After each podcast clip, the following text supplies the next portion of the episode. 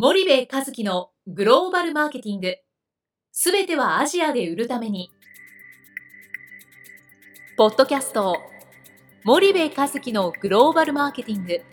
すべてはアジアで売るためには、過去10年間で1000社以上の海外展開の支援を行った森部和樹が、グローバルマーケティングをわかりやすく解説します。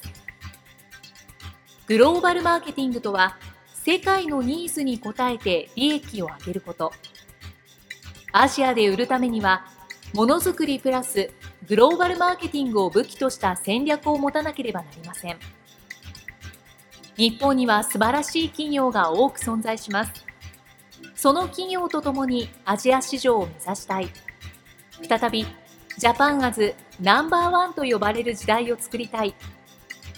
森部和樹は、そんな思いを持ちながらこの番組を皆様にお届けいたします。皆さんこんにちは。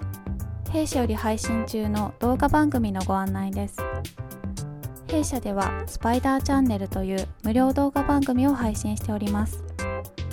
この動画番組は日本企業の海外販売チャンネル構築のノウハウを無料でお届けする番組です。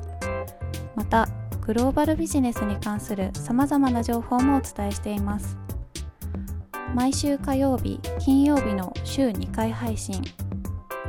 iTunes 内ポッドキャストにてご覧いただけます。iTunes にて番組タイトル名スパイダーチャンネル。大文字で SPYDERCHANNEL と検索ください。自動で最新動画がお手元に届く購読手続きが行えます。ぜひご覧ください。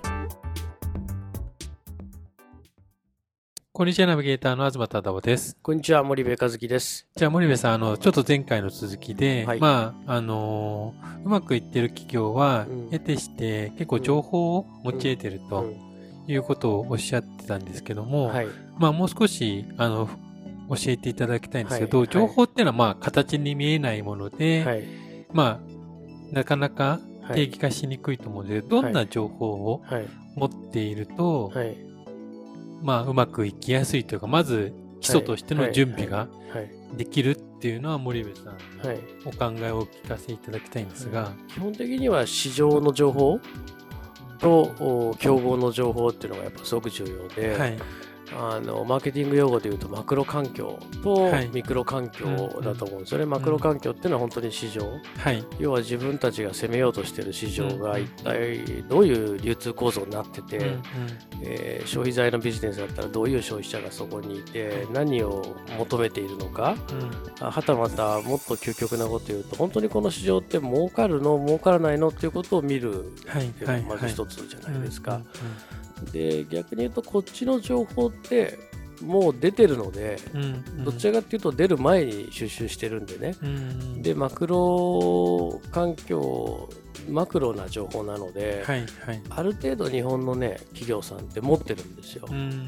で一方で持ってないのがミクロ環境の方で、うんうん、あの平たく言うと競合の情報なんですよね。はい、結局儲かる市場に出ましたと、うん、でも儲かる市場であればあるほどそこで競合と戦うわけですよ。そうですね。そうするとその競合がどういうそのチャンネル構造を取ってて、はいはいどれぐらいの規模のディストリビューター何社、どのエリアで使ってて、ウィークリー、デイリーでどういう KPI でディストリビューターと動いてて、はいはい、でリテールと何やってるとかね、ユーザーにどういう営業してるとかね、そういう情報って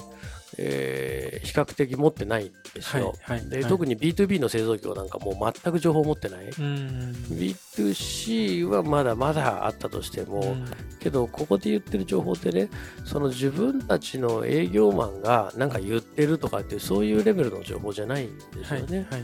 あの調査会社がプロが集めてくる精度の流度の情報であって、うんうん自分のところの営業のフィルターかかった情報、うん、もしくは自分のところの営業が知り得るような情報、はいはい、こういう情報ではなかなか戦略っていうのは組めないので、うんうん、あのだいぶその質が高い、はい、流度が荒い、うんうん、あごめんなさい細かい、うん、そういう情報を指してるんですけどね。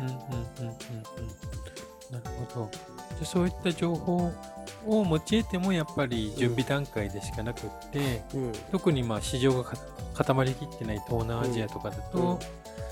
まだまだそこからが大切だというんですよね。そうですね。最初のその情報収集でまあ言ったら仮説を立てないといけないわけですよね。戦略って何かって仮説じゃないですか。はい、おそらく多分こっちの方向に進んでいくと、こういう価値が待ってるんじゃないか。うんうん、で、この最初の仮説、3割の仮説を立てるために、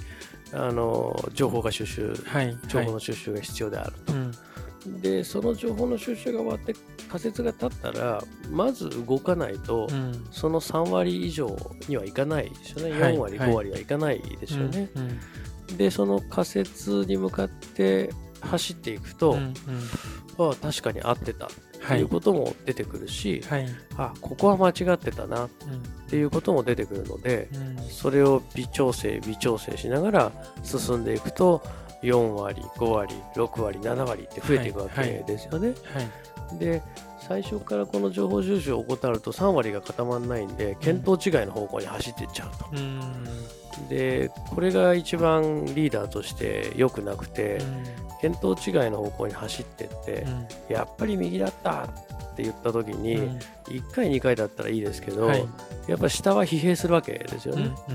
でその疲弊が効率を悪くして物事をうまく進めなくしたりとかっていうことになるわけ。なので、やっぱこの最初の3割の仮説を持つっていうことはすごく重要ですよ。そのためには情報ですよ。はい。はいでその先は動いて微調整微調整をしていかないとダメですよ。多分何事もそうですよねきっとね。うん、なるほどね。はい、その微調整微調整を、うん、まあ動きながらどうやってしていくかっていうところもあるってことですよね。そうですね、動きながらですよね。うん、でそれが何回もやれてくると、はい、大体なんだろう同じようなケースだとこうなるとかああなるとかっていうのは、はいはい、あの分かってくるんで、うん、それが経験値になるわけじゃないですか。はい、だからあ言ったらそれが社内にナレッジとして蓄積されて、うんうん、えー、別の国に行った時に生きてくるし、はいはいはい、別の製品でやった時に来てくるしっていう話だと思うんですよね。はい、うん、わかりました。じゃあ、ちょっと今日は時間が来たのでここまでにしたいと思います。はい、森部さんありがとうございました。はい、ありがとうございました。本日のポッドキャストはいかがでしたか？番組では森部和樹への質問をお待ちしております。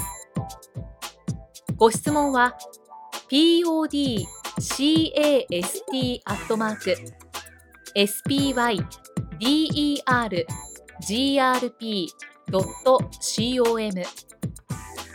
ポッドキャストアットマークスパイダー grp.com までお申し込みください。たくさんのご質問をお待ちしております。それではまた次回お目にかかりましょう。